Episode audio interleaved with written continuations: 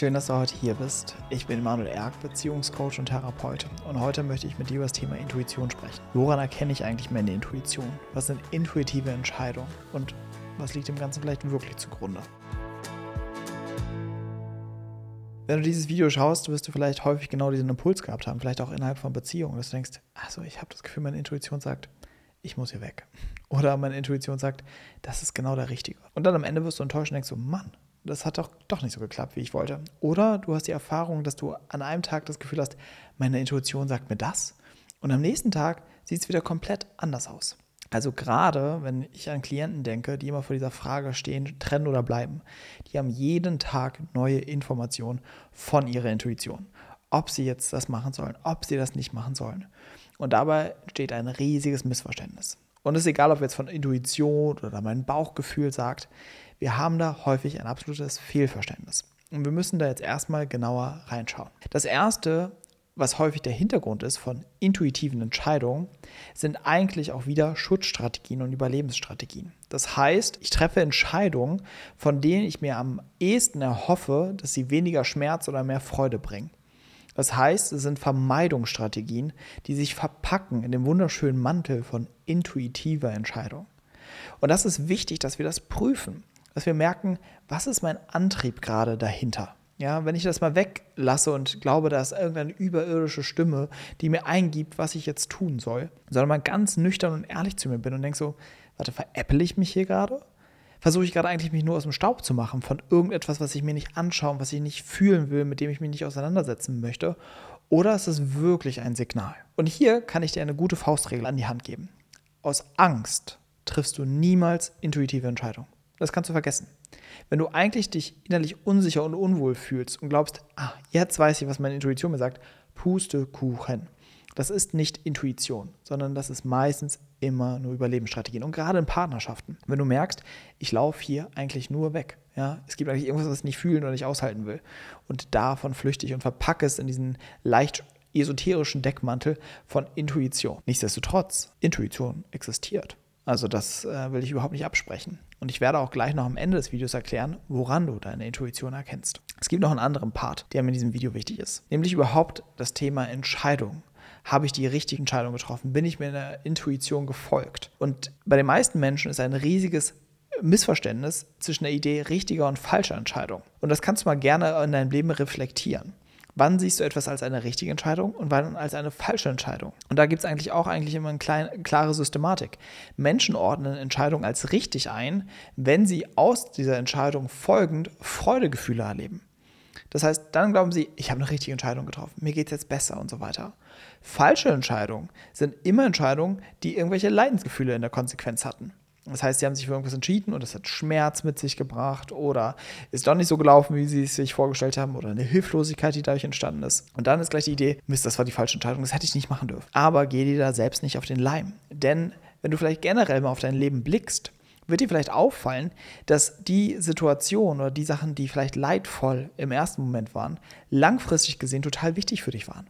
Schmerz kann ein total wichtiger Indikator sein, der mich wieder zu mir führt. Dass ich merke, was passt eigentlich nicht zu mir, was ist nicht gut für mich. Das andere Problem, was wir bei Entscheidungen haben, ist, dass wir immer nur rückwirkend eigentlich wissen, was es zur Konsequenz hatte. Vorher Sachen abwiegen und so weiter. Ja, natürlich kannst du vergangene Erfahrungen nehmen und das dann irgendwie auf die Entscheidung drauf projizieren. Aber was wirklich im Endeffekt passiert, wir wissen es nicht. Und deswegen ist es viel wichtiger, eine Haltung oder eine innere Kapazität im Leben zu entwickeln, mich mit dem auseinanderzusetzen, was in meinem Leben passiert und mich dem zu überlassen.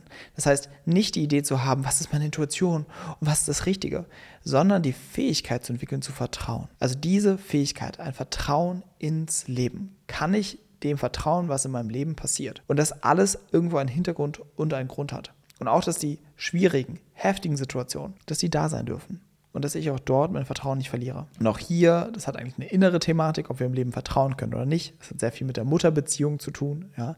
nämlich, dass wir ins Leben vertrauen können, wird geprägt genau in den ersten Lebensjahren, ob wir in unsere Mutter vertrauen können.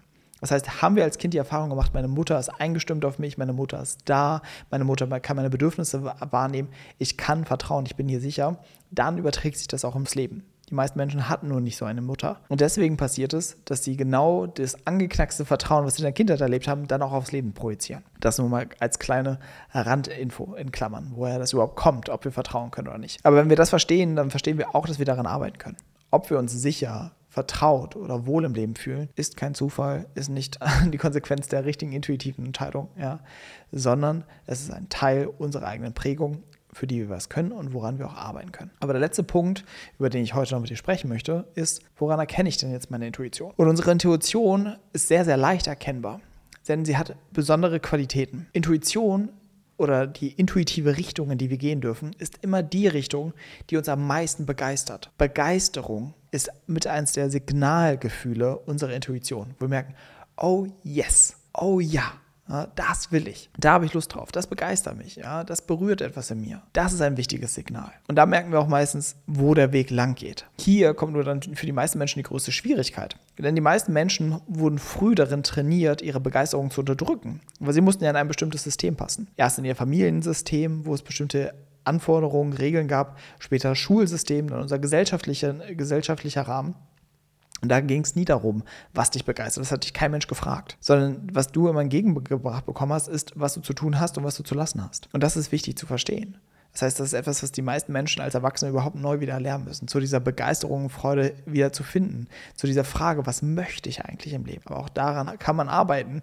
Und auch das passiert im Entwicklungsprozess. Auch das ist Teil des Coachings, was ich mit Klienten mache. Genau dorthin wieder zurückzufinden, in ihr Naturell, ja, in unsere natürliche Menschlichkeit wo wir eigentlich immer wissen, was für uns gut und was für uns stimmig ist. Das mal als kleiner Einstieg zum Thema Intuition. Ich freue mich, dass du diesen Podcast bis zu Ende angehört hast und ich hoffe, du konntest einiges für dich mitnehmen. Möchtest du jetzt gern persönlich mit mir zusammenarbeiten, findest du alle Infos dazu immer auf emanuelerg.com slash coaching und ansonsten würdest du mir noch einen riesen Gefallen tun, hier am Ende des Podcasts, wenn du dir ein paar Sekunden Zeit nimmst und diesen Podcast bewerten würdest mit einer 5-Sterne-Bewertung auf Spotify oder auf iTunes, wo auch immer du diesen Podcast hörst, weil durch deine Bewertung können noch mehr Menschen Menschen diesen Podcast hören und der Podcast kann noch mehr Leute erreichen. Also nimm dir gerne diese paar Sekunden und ich freue mich auf deine Bewertung.